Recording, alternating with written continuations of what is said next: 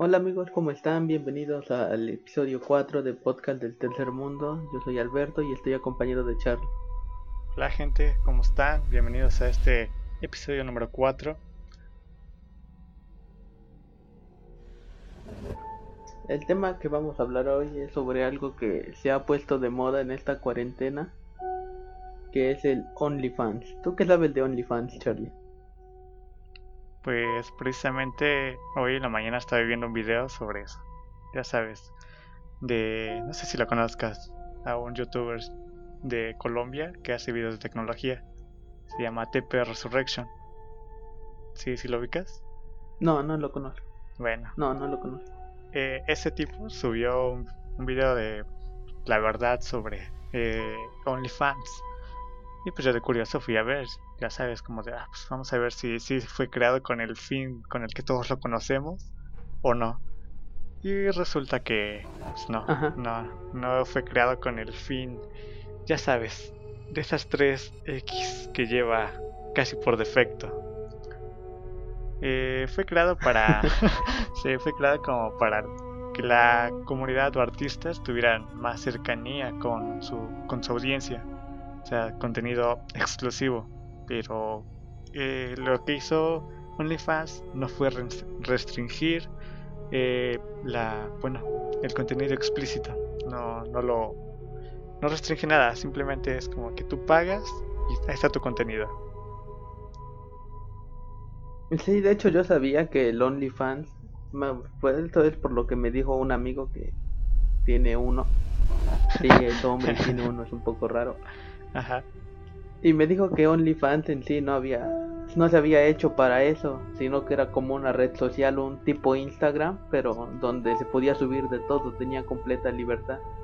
Oh, y ya las demás personas lo usaron para lo que por lo que la mayoría lo conocemos, que son las el contenido explícito, se podría decir. Pues sí, ya básicamente tenemos que OnlyFans, OnlyFans es, yo digo que el sustento de muchas chicas y chicos jóvenes que, que tienen una, ya sabes, cierta, cierta adicción a presentar eh, pues algo explícito.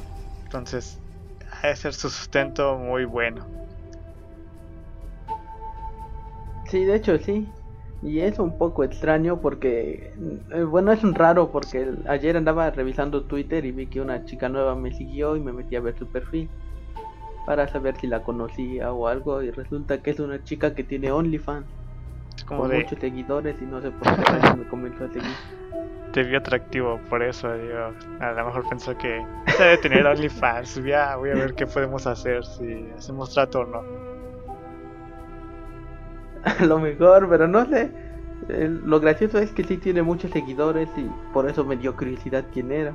Mm, y ya después vi que era una chica que tenía OnlyFans y demás cosas. Y es por eso que me entró la curiosidad para saber qué es OnlyFans más a fondo. Pues es eso, un lugar donde puedes subir cosas. Es como, creo que es como Patreon. Creo que también hace casi la misma funcionalidad, pero no sé cómo funciona. Ves que también puedes subir contenido exclusivo para tu comunidad y ya con base a lo que tú pidas, pues, pues pagas. Casi va, casi esto va referente a lo que hablamos en el podcast anterior sobre pedir saludos y pagar esas cosas. Aquí creo que también puedes pagar algo así más o menos. Pues de hecho sobre con la misma idea, ¿no? De lo que estábamos hablando en el episodio anterior de pagar saludos, también surgió por la cuarentena. Sí, exacto, pero pues, creo que la industria, eh, pues, pues, no por, se apropió de, de la plataforma. sí, de hecho sí, básicamente sí. Sí, porque... Pues se conoce por eso la plataforma, no se conoce por otro tipo de contenido. Pues yo la conocí por eso. O sea, yo vi varios memes en Facebook, aclaro, nunca he pagado algo en OnlyFans, ni siquiera sé cómo es la interfaz. No, yo tampoco. Eh, bueno, yo la encontré por muchos memes que encontré en Facebook, Twitter y Instagram, que ya está volviendo casi Facebook también, ya te suben memes. Bueno, la cosa es que comencé a ver sobre eso y dije, ¿qué rayos es OnlyFans? ya busqué y en, en ese momento supe que era OnlyFans, pero después lo dejé porque fue como que algo no tan relevante para quedarme con esa información. Fue como, ah, pues es esto y sirve para esto, pero yo me quedé con la idea de que servía para el contenido explícito, no para cualquier otro contenido que cualquier otro creador pudiera subir. Sí, yo también pensaba que era para el contenido de ese tipo, pero resulta que este chico te digo, me dijo que no, que era para cualquier tipo de contenido, solo que ya se habían ido en esa dirección de, de lo demás, lo que ya todos conocen. O sea, como que se desviaron del tema. Entonces, eso es OnlyFans, es un, un sitio web, una red social, como le quieran decir, donde pagas por un contenido y lo recibes. Pero este tipo de plataformas donde pagas por contenido como que se está poniendo de moda, ¿no? Ya desde hace mucho tiempo. No precisamente tienes que pagar algo como en Twitch, pero son donaciones, igual hay dinero por, de por medio. Pues sí, al final son transacciones que se hacen. Creo que después de un tiempo hay que hacernos uno, ¿no? si sigue pegando, yo creo que sí. La ambición del dinero. Ahora cuéntame sobre Twitch, ¿qué es lo que sabes de Twitch? Pues no sé, casi no, no me entro de Twitch, solo sé que muchos youtubers que ya sean grandes o de, pequeña audiencia, se han pasado a Twitch para dar un servicio pues de streamer, ya sabes, como que das, es como si Julio Profe diera una clase y en esa clase alguien va a la B gratis, pero dice, ah, pues está muy buena la clase de Julio Profe, yo le voy a donar 10 dólares. Es, es lo único que sé, que a través de, de lives puedes este, donar. Sí, básicamente eso lo resumiste muy bien. ¿Sí? Para la gente que nos está escuchando y no sabe lo que es Twitch, Twitch es una plataforma de transmisiones en vivo donde puedes interactuar con la persona que está haciendo el stream, en este caso los streamers, y le puedes donar dinero y eso lo cambias por algún saludo de la persona que está haciendo el, en vivo o te dan alguna insignia ahí del canal o depende de lo que el streamer haya decidido que va a dar. Yo creo que la gente sí sabe, o sea, no es como que vivan debajo de una roca como yo. Ah, pero no sabemos, puede que nos esté escuchando una persona que no sea tan tecnológica en ese sentido y no sepa lo que es Twitch. Bueno, es que tiene tanta relevancia, güey, ya es como que ves cualquier youtuber tiene Twitch, es como de en su video dice, ah, pues ya terminó el video, sígueme en Twitch, ahí voy a estar subiendo contenido tal, tal y ya. Sí, de hecho, sí, yo tengo un conocido en la universidad. Si sigues a un youtuber X, pues es casi posible que tenga Twitch, güey bien en lo que cabe. Si tiene sus seguidores. Entonces eso es Twitch. ¿Y tú tienes algún streamer que siga o conozcas o te agrade su contenido? Pues como te digo, casi todos los, los youtubers que sigo ya tienen Twitch. Ahí te va ejemplos, es algo muy privado, pero ahí te van ejemplos de los que sigo. No es como que todos quieran saber que sigues. Pero por ejemplo, a ver, pues sí, la verdad es como que los youtubers que sigues casi son privados. No le van a salir diciendo a otra gente como de, ah, mira, estos son mis gustos, porque pues, al final de cuentas, eh, pues YouTube es personal. Es contenido que tú ves y disfrutas porque te gusta. A lo mejor hay gente que no le gusta y hay gente que sí le gusta. Ah, sí, claro. Pero solo es para dar un ejemplo. Y tampoco, aclaro, no nos están patrocinando para que hablemos de todo esto como en el episodio anterior tampoco nos patrocinó Rappi ni Uber Eats ni nada de eso. Nada, nada, todo es gratis aquí. Bueno, mira, por ejemplo, este youtuber que se llama Rafi Puff, así está en su cuenta. Él habla sobre viajes, estilo de vida más o menos y dejó, por lo que veo más o menos hace como un año, ya dejó de, de hacer contenido para YouTube así como exclusivo para YouTube. Ya sube eh, sus cortos de lo que transmite en Twitch. Como que se pone a grabar y ya después de lo que grabó, más o menos, como que es un tema en específico le gustó y como que lo sube a YouTube. Es lo que hace actualmente. Eh, por ejemplo, otro. Ah, mira. por ejemplo, otro youtuber que, que sigo es. Este, creo que es Aldo de Robot de Platón. Ahí me entero de mis noticias tecnológicas de cada semana y bueno, él, igual también hace streamers en Twitch. más que nada es como que para interactuar. Él sí lo hace, creo que para interactuar con su comunidad. Como si tienen duda de, de no sé, una noticia que subió. De algún video o de algo, ¿no? Sí, exacto, como de un video, pues ya dice, ah, mira, pues es esto o lo otro. Recientemente apenas creo que subió un juego de, de Among Us, creo, de, en, su en su canal personal. Es como que está muy chistoso. Sí, es algo de lo que permite Twitch, ¿no? Un acercamiento con el público que te sigue, algo que en un video de YouTube no podrías conseguir. Sí, exacto, y además Twitch te acerca a, comentarios en vivo de las personas que te siguen y te sirve de retroalimentación para seguir creando contenido. Sí, exacto, y además este no sé cuál sea la comisión, pero por ejemplo, creo que YouTube al menos la comisión de tus ingresos es el cincuenta y tantos por ciento o un poquito del 50 por ciento Mientras que los ingresos en OnlyFans o Twitch creo que sí llega al 80%, o sea que te quedas con la mayoría de lo que te dan o te donan. Ajá, exacto. Es por eso que la mayoría de las personas que se dedican a, a YouTube y a todos esos tipos de plataformas ya se mudaron a Twitch o se están mudando por ese beneficio económico que obtienen que en YouTube o en Facebook no obtendrían. Sí, además de que YouTube ya se puso muy especial con sus reglas. Bueno, sus contratos, como que debe ser family friendly. O sea, no debes de decir groserías, no debes incitar a la violencia, nada. Cosa que a sus inicios daba lo mismo. Ahí estaba el Wherever Tomorrow. Ese güey era un canal enorme y hacía contenido más o menos de eso. No incitaba al odio, ¿verdad? Pero eh, decía muchas groserías. o sea, era algo natural, como que te identificabas. Ajá. Hablando del Wherever, su hermano Alex Montiel en un video de La Lata dijo que en su personaje del escorpión dorado, que para las personas que no lo conozcan son de otro país, es un tipo que se pone una máscara de luchador y anda diciendo groserías y cosas más con la gente. Pues él en un video dijo que con las nuevas reglas de YouTube ya lo habían censurado mucho y que por increíble que pareciera podía decir más groserías en radio o televisión que en YouTube. Sí, es que sí se hace puesto muy especial, además que YouTube al ser una empresa ya muy grande quiere tener este publicidad, por ejemplo, no sé, Volkswagen le dice a YouTube, "Quiero que pongas mis anuncios en tales videos y así y así." Pero qué tal si YouTube, no, Volkswagen se encuentra a un youtuber diciendo sobre que el nazi y así y que apoya al nazismo, pues no le va a gustar. Va, a recriminar a YouTube que proteja su contenido. Al final de cuentas, lo que hacía YouTube, una plataforma libre, era no ser una empresa destinada a, a ganar dinero como tal.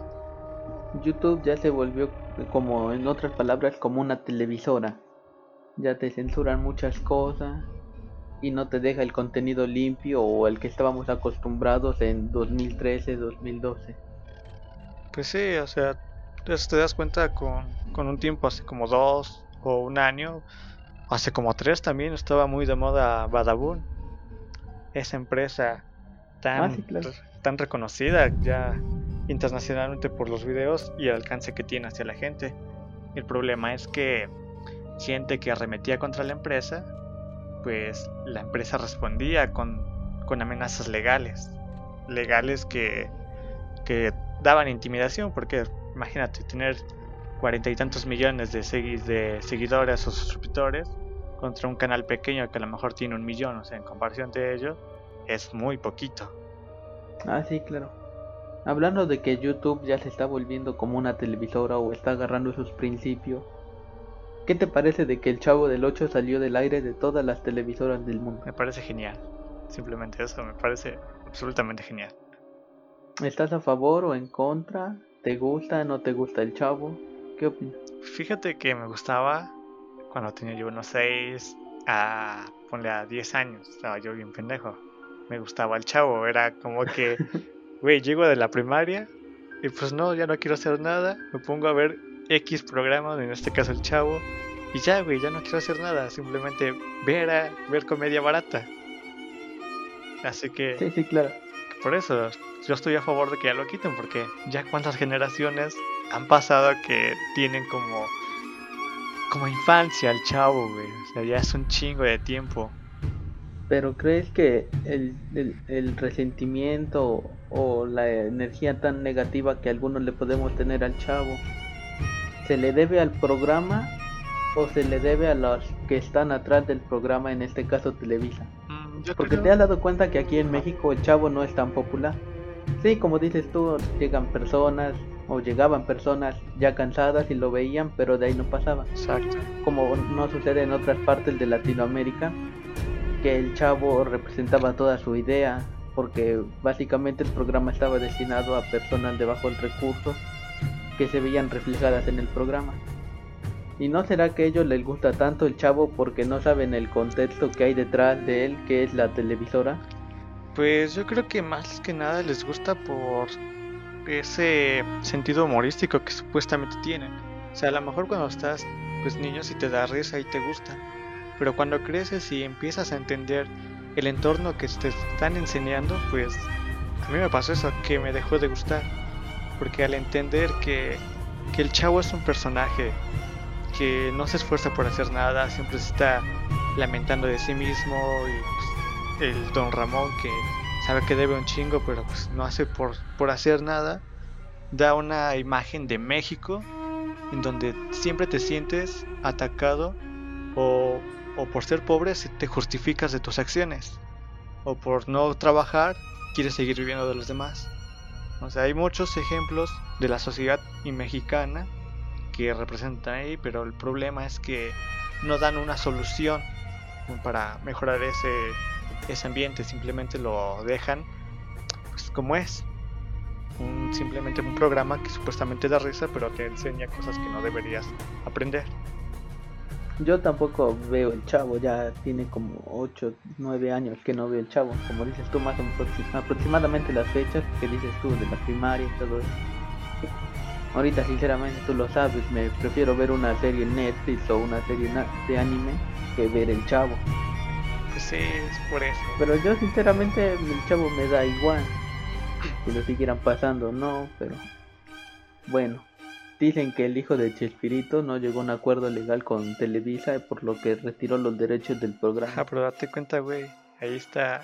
Ahí en vez de pasarlo porque según era nostalgia, lo pasaban por nostalgia y dinero. O sea, Televisa ah, quería seguir ganando dinero. O sea, ni siquiera... Sí, pero ¿estás de acuerdo que con los derechos del chavo que ya tiene su hijo, no sería raro que en un futuro, en un año, en año y medio, pudiéramos ver el chavo disponible en Netflix, en Amazon Prime o en alguna plataforma de, de este tipo de contenido? Porque ya tiene el derecho y lo puede vender a quien él quiera. Pues sí, sería posible, pero yo creo que la gente que lo vería sería más por nostalgia que porque de verdad les guste.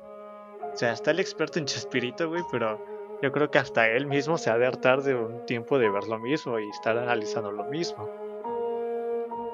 Ah, sí, porque el mismo Chespirito, no sé si lo dijo, pero era muy obvio que reciclaba sus chistes de un programa a otro. Exacto, como nosotros en los podcasts reciclamos los mismos chistes, güey, pero pues ahí está. Ah, pero nosotros sí damos gracia. Eso creemos, güey, no sabemos. La gente dirá eso, pero, pero ahí está. Nos, nos esforzamos. Aunque sea que no de risa, pero por lo menos que se rían de nosotros por el intento de risa. Por el intento de risa, sí, cierto. Así es, por eso es que el chavo me alegra que, que lo hayan sacado ya por fin, ya muchos años que duró ahí. sí, ya mucho tiempo. Lo salió del aire el primero de agosto del 2020. Exacto, es, eso es como, como el Wherever Tomorrow, O sea, hace rato estaba yo hablando de, lo mismo de Wherever Tomorrow, pero es lo mismo. Como que el Wherever, así como el Rubios y otros ya youtubers, como que van a ir a lo mismo. Como que están quedando en YouTube mucho tiempo, que ya necesitan un aire fresco, ya no necesitan estar animando a una juventud. No sé cómo lo veas tú. Sí, de hecho, sí, tienen que cambiar su estilo un poco para seguir vigente.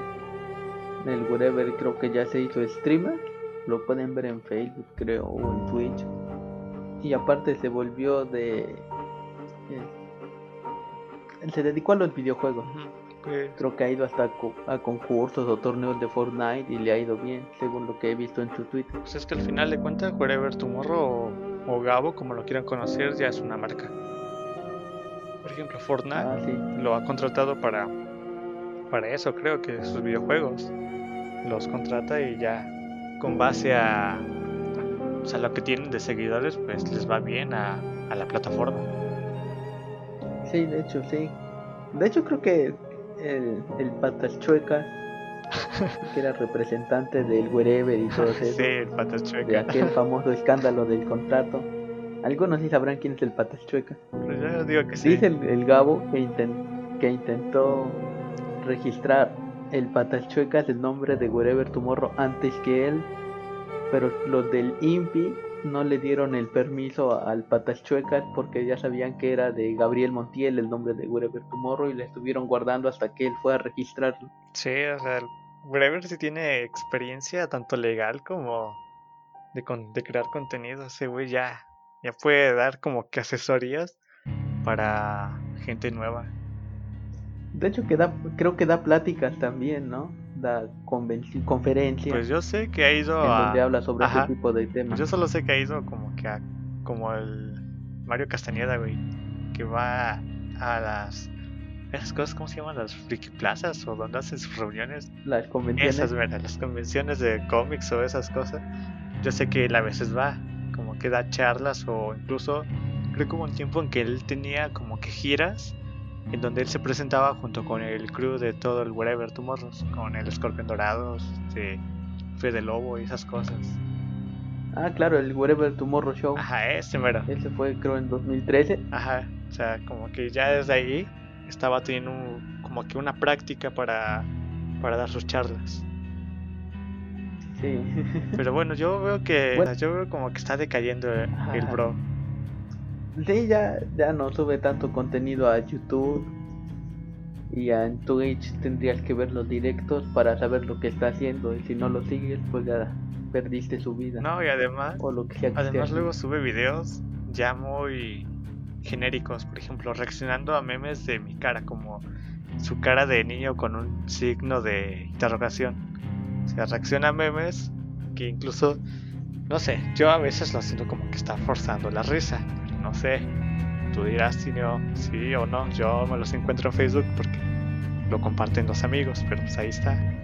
Sí, ya, ya está aplicando el mundo genérico de que uno lo hace y pega, ya todos lo empiezan a hacer. Como que eso, Ya no es el Gabo que daba ideas nuevas, que daba guiones, personajes, series. como la pelusa Caligari, güey. Ya está haciendo lo que todos hacen. Exacto. O sea, yo, yo lo único que vi a, a decir que estuvo bueno lo que hizo fue con la pelusa Caligari, güey. una de sus series en sus momentos de oro. Esa fue buena. Claro, para la edad que tenía yo la consideré buena. Y no la voy a volver a ver porque la quiero seguir considera- considerando buena. pues sí. Yo cuando tengo un rato libre, no veo Pelusa, pero sí veo su- sus series de adolescentes o de Netflix. Y sí, siguen entreteniendo. A lo mejor ya no al grado que me entretuvieron en ese entonces, pero aún, aún son divertidos, entretienen. Es que antes no había tanto contenido, ahorita ya estás bien saturado de contenido en donde sea, en plataformas diversas. Desde Facebook, que ya da, creo que también monetiza, hasta los OnlyFans, güey. La verdad es que sí, hace unos 6, 7 años no te hubieras imaginado lo que hubiera sido este momento el internet. Sí, güey, además con la pandemia como que se intensificó más. Ajá, por la pandemia fue porque lo que surgió o se puso de moda lo de comprar saludos o lo de comprar OnlyFans y todo este encierro. Te llevaron a cosas que normalmente en un día ocupado no te hubieras tomado el tiempo de buscar en internet el saludo de Mario Castañeda o de una chava, un chavo en OnlyFans. Pero güey, aguanta, este, estaba ya bien en Twitter ayer que, que Canal 5 hizo como que su concurso de, de la Catrina. Y, Catalina la Catrina, qué bombazo fue güey, ayer. no mames, se pasaron de culeros los vatos. O sea, tanto tiempo libre tiene ya la persona de la cuarentena que profana- profanaron a, a la Catrina, güey, se pasaron de van. Güey, es que no se pasaron, de- no. No, estaba dirigido creo que para todo público, para niños, no sé, ya no pude ver bien el tweet, pero sí se pasaron de lanza, güey, con, con esos fanarts bien, bien densos, güey. Para la gente que no sabe, en Twitter publicaron Canal 5 un concurso sobre un concurso de dibujo de Catalina la Catrina, que es un personaje que ellos tienen de una Catrina mexicana. Pero lo que no contaban es que los usuarios en Twitter la profanaron haciendo a, sexualizaron a Catalina la Catrina. Sí, pues, Incluso Canal 5 borró el post donde hizo el concurso. Y eso aumentó aún más el meme contra ellos. Sí, güey. No manches. toman capturas de pantalla de por qué borraste la publicación Canal 5 y seguían subiendo más fotos y más y más. Creo que incluso Ayer sí. creo que llegó hasta Ajá. creo que llegó a tercer lugar en tendencias en Twitter ayer todo el día. No sé, güey, pero yo. O sea, creo que actualmente si buscas el hashtag Catalina la Catrina, sí aparece todo, todo la burla que ellos hicieron a Canal 5. O sea, no estoy, no estoy diciendo que lo busquen, en ¿eh? Busquen en Twitter. Búsquenlo. Hashtag Catalina la Catrina y van a ver sus fotos, sus imágenes. No nos hacemos responsables de esto, simplemente ahí está el dato. Solo es para que se armen de conocimiento y entiendan más el contenido, no por otra cosa. Exacto, ya saben, todo referente, incluso, oye, incluso se le podría hacer su OnlyFans, güey. sí, güey, pinche Canal 5 anda bien denso últimamente. Porque no les ha llegado la idea allá, eh. O sea- si no, si le abren su OnlyFans a Pues es que Canal 5 sí se ha puesto bien denso, o sea, a lo mejor no, no la empresa como tal, pero el que maneja las redes sociales ha hecho cosas bien densas, güey. Ha publicado, por ejemplo, fotos como a las 3 de la mañana, eh, no sé, de, de así de imágenes eh, un poco terroríficas o incluso memes medios, pues que no van acorde a la, a la página, güey. Su creador de contenido es el que anda muy, muy loco. Sí, o sea, anda bien denso, pero pues ya, creo que es hora de despedirnos. Ya el podcast duró lo que tenía que durar. Sí, ya, si no, Bueno amigos, nos despedimos. Con esto termina el episodio número 4 de Podcast del Tercer Mundo. Espero que les haya gustado. Me despido, yo soy Alberto. Soy Carlos y no busquen el hashtag, no lo hagan, pero hasta luego. O sea, hasta luego. Lo que sí pueden buscar es nuestras redes sociales. En YouTube estamos como Podcast Tercer Mundo AC, Spotify Podcast del Tercer Mundo, Twitter arriba Pod Tercer Mundo, Instagram Podcast Tercer Mundo AC y Facebook Tercer Mundo AC. Eso es todo amigos, nos despedimos. Adiós.